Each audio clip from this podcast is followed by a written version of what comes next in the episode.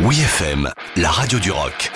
Les bonnes histoires du rock avec Dom Kiris. Il était une fois I Want You par Bob Dylan. I want you.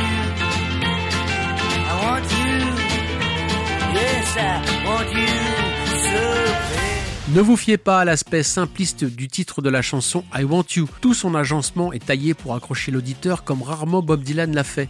Cependant, dans le texte sur un amour qui semble vain, il convoque une collection de personnages surréalistes dont il est coutumier, comme le fossoyeur coupable, le joueur d'orgue de barbarie, un politicien ivre ou encore la reine de pique.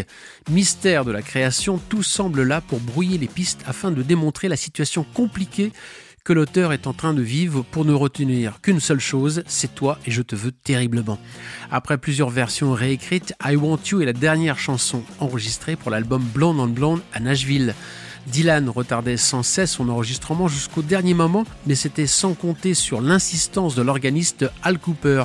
Il raconte qu'il passait ses soirées en accompagnant Dylan comme une sorte de magnéto humain pendant que le songwriter peaufinait ses paroles.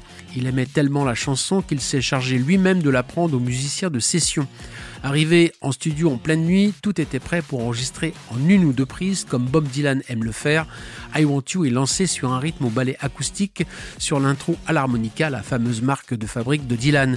Un modèle du genre pour Blonde en Blonde, le premier double album de l'histoire du rock, sorti sans le nom de l'artiste et orné d'une photo floue en mai 1966.